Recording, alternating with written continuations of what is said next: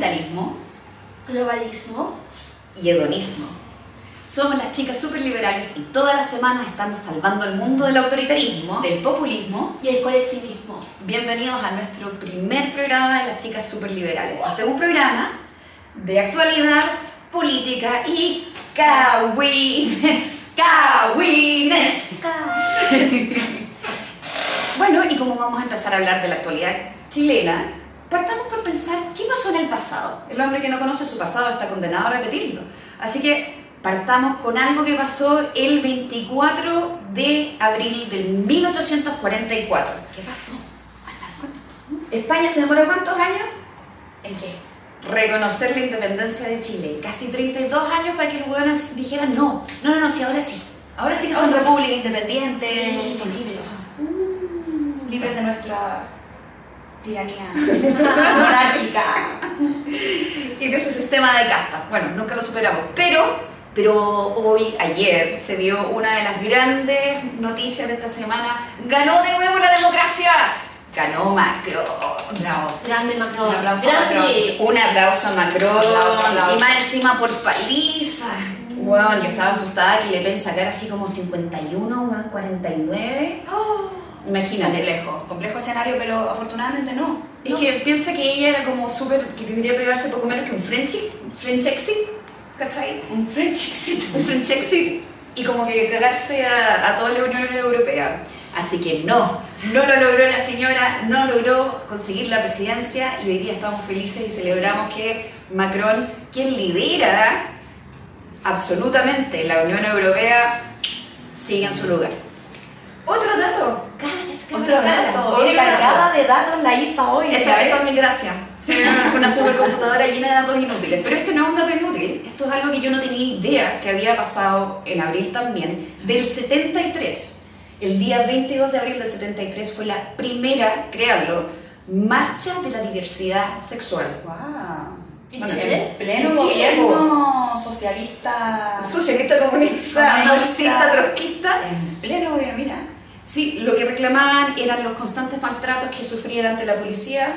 Obviamente que la prensa los hizo, bueno, era absolutamente La esperable. época, ¿no? Era la época y obviamente los trataron pésimo y hay alguien más que la prensa de Twitter ha tratado pésimo. Pero volvimos a, volvimos a 2022. Y en el 2022 nuestro querido ministro de Salud, ex ministro de Salud, París- Enrique París. Enrique París. ¿Qué pasó con París? Salió del closet públicamente. La hizo piola, pero salió del closet. Lo que yo tenía entendido es que en el mundo de la medicina donde él estaba, todo el mundo secreta voces que efectivamente... Sí, a mí yo ya había escuchado esta cuestión antes de que, de que saliera ahí en el Mercurio. Se sabía, parece. Sí, pero nunca tenía un parejo. Oye, weón, ¿cacharon que tuvimos el primer ministro LGTBIQ en el gobierno de Piñera? ¡Ay, cómo están los zurdos! Con esa noticia. Yo Sobre creo que- todo ahora que dicen que no podéis ser gay y ser de, No, olvídalo. Como que no lo entienden, como que la, la idea es como que le... Y colapsan No. así. Cortocircuito total. Como que no pueden entender que una persona que tenga la orientación sexual que tenga puede defender valores distintos a los suyos. O sea, les gusta aparecerse en las marchas Pride con la cara de G de la polera, de Che, de Che de la polera, que es como aparecerse con la cara de Hitler en Yom Kippur. ¿Cachai?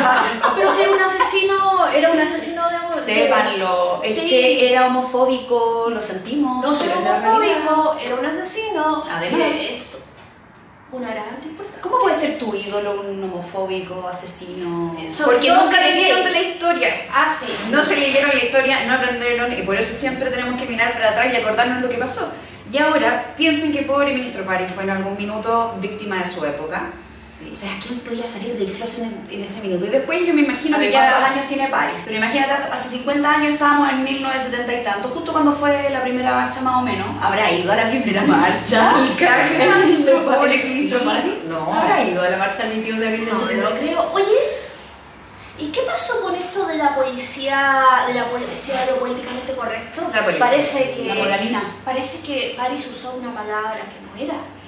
¿Cómo se le ocurrió? Usó decir- la palabra opción. Dijo que era una opción Es sexual. un, gay- es un falso gay.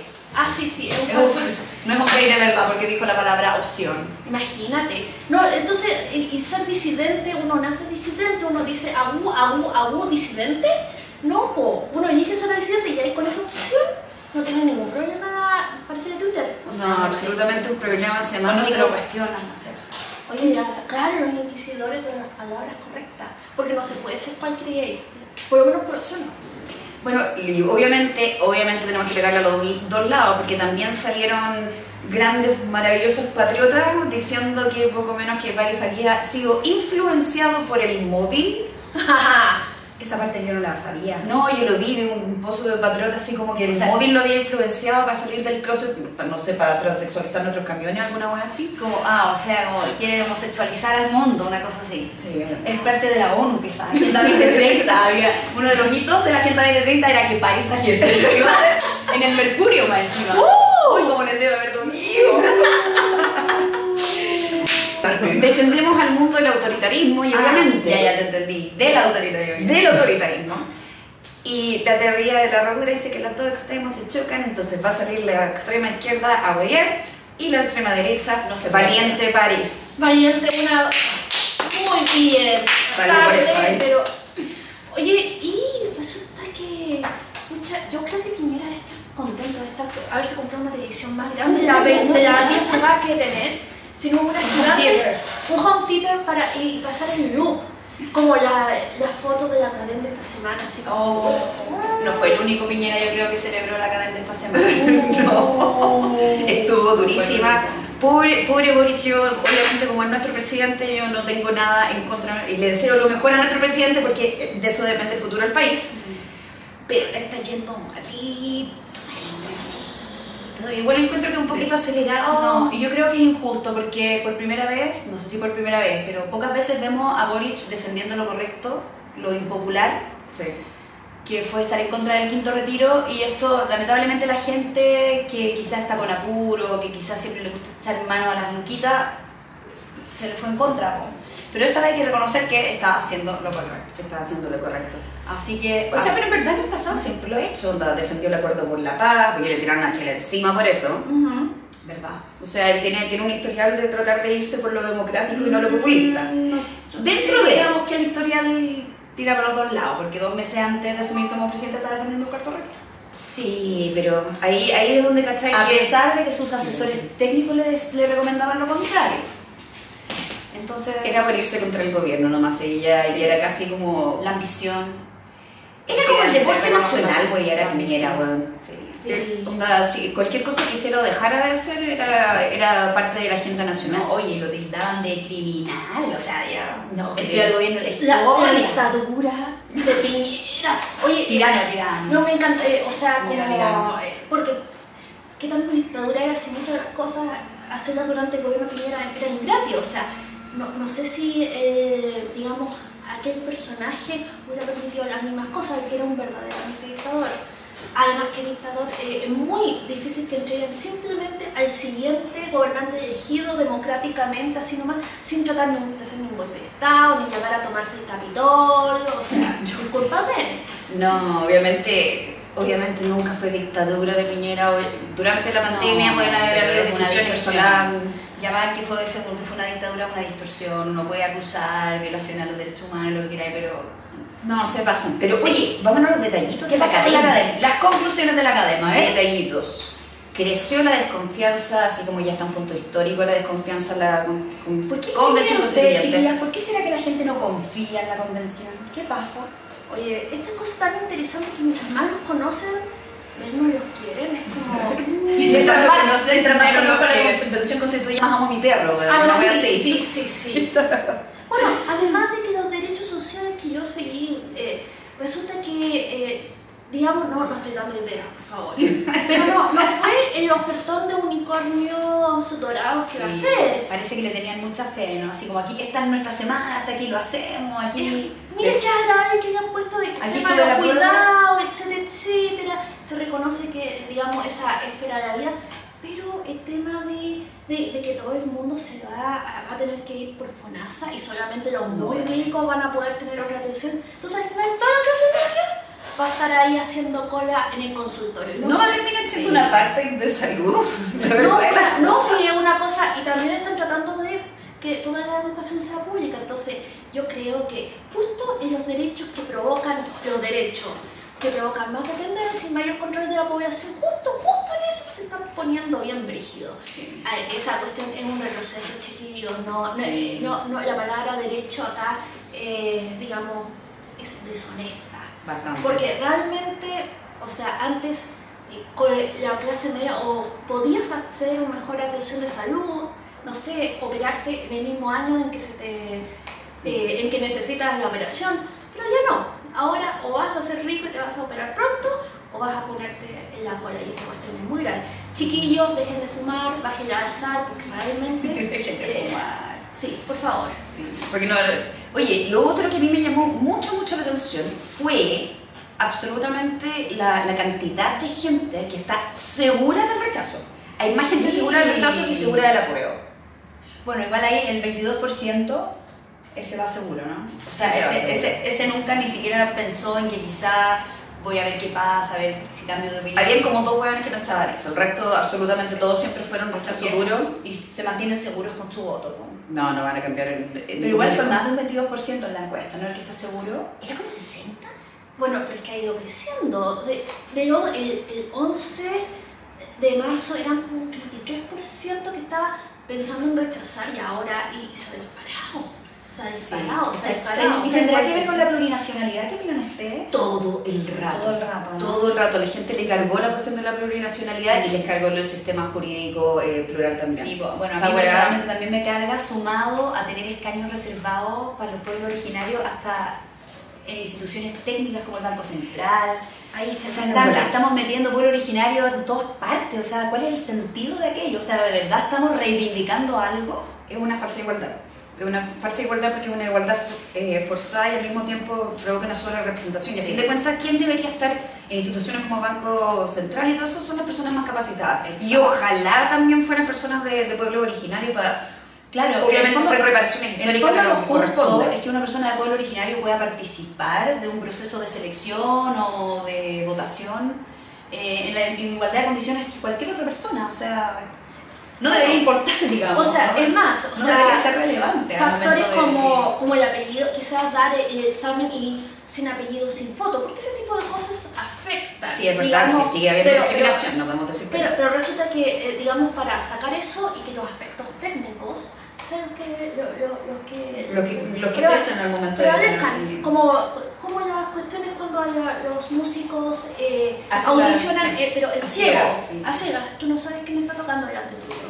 Yo creo aquí que el- la conclusión más importante es que no hay derecho social que nos haga olvidar la plurinacionalidad, sistemas de justicia paralelo, No. atomización de las autonomías, o sea, eso ya está, al menos para mí, no sé ustedes, pero como que no, no es transable, o sea, me pueden poner el derecho más anhelado de la vida y...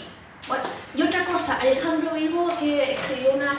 El punto es que la, acá, eh, esto de la promesa de los 20.000 unicornios, eh, realmente, porque cuando tú prometes lo imposible no tienes ninguna, eh, no, no piensas, pro- eh, no, no, no piensas cumplirlo, pero el punto es que cada vez que, que son esferas en las que el Estado crece en poder y crece en control, el punto no es que, es que te vayan a dar algo, sino que son esferas en que eh, más abiertas al control estatal. Por eso, de nuevo citando a Alejandro Vigo, los países autoritarios tienden a tener más derechos sociales, no porque entreguen derechos sociales, sino porque es como irse tomando la- los espacios De la vida Ah, pública y bueno, privada. darle un rol protagónico al Estado en Bueno, y distintos esto- aspectos de tu y vida. es dorarte la píldora como, porque, ¿por qué tú lo entregas pensando que no vas a tener que preocuparte nunca más de nada? No piensas que entregas... No, lo, lo pones en- y el papel aguanta todo. Ah, Está claro que el papel aguanta todo.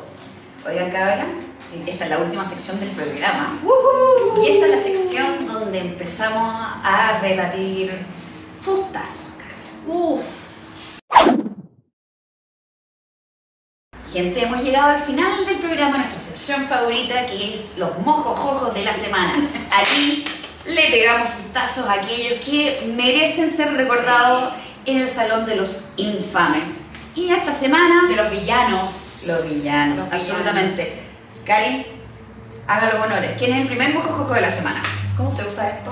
Con más fuerza. claro, ahí... Ahí. Voy a tener que practicar para los próximos programas. Oye, mojojojo de la semana, que seguramente conociéndolo, conociéndolo, no va a ser la primera ni la última. No va a ser la última. Lo vamos a escuchar de nuevo en este programa. Nuestro villano favorito, aunque no tan favorito, pero bueno, Daniel Jadwe. ¿Qué opinan ustedes de que ¿Por qué el ex candidato presidencial se haya ido a Venezuela? ¿Habrá viajado en primera clase? o no? Obvio. Obvio. Con primera clase no sabemos, no sabemos, pero nos gustaría saber. Viajó a Venezuela a, a piropear a Maduro, al dictador Maduro. No solo piropearlo, sino que después decir que acá se violaban derechos humanos y es como, Oye, oye, date cuenta. Mojo jojazo de la semana, Daniel Jadwe, ubícate por favor. Vamos a luchar en contra de ti, populista, antidemócrata. Para encima Maduro, que un, un brillo, se por último hubiese sido Chávez. Amiga, me sujeta esta copita mientras yo... entrega, cuéntanos de tu mojojojo de la semana, Isadora, por favor. La Comisión de Medio Ambiente. Y la fue una rasca asquerosa, patética, weón, autoritaria. No puede haber sido más insufrible. Pasando lista. Pasando lista, Pidiendo explicaciones. Pidiendo explicaciones y más encima como denunciando cuando ya uno ve que los procesos de votación son totalmente transparentes, te sale quién votó qué, Sí. absolutamente, pero como eran los del colectivo socialista, no, hay que nombrarlos uno por uno. Weón, ¿qué tipo de autoritarismo es ese? Oye, y esto de, de denominar al otro traidor. Eso no. Ya, pues O sea, visto una- unas propuestas como el hoyo, ¿no? que te rechacen es por el bien del país. Aparte que, tú, que se las dan de que este es el proceso más democrático de nuestra historia y empiezan a decirle a los otros constituyentes que son traidores. Nombrando. O sea, mira, ¿cómo identificar a un extremista fanático? ¿cómo lo identificamos? Cuando le dice traidor al que piensa distinto, o al que vota distinto, o al que tiene matices de diferencia, ahí tú identificas a Hasta un ahí. extremista fanático. Hasta ahí nomás llega la libertad de expresión y todas las libertades que ellos prometen. Pero cuando piensan distinto que ellos, se les acaba Son los traidores, ¿no? Muchas gracias. Yo creo que vamos a tener eh, a esta persona de nuevo junto con Jadwe, digamos. eh, Va a ser recurrente, a Se mojó la semana. La ministra de Interior. Uh, Y ¿Qué ya. se llama? No, bueno, que se. Quizá se mandó otro, no nos hemos enterado, pero Todavía muy temprano en el día. el punto esto de, de que el gobierno no puede ser neutral durante el proceso constituyente.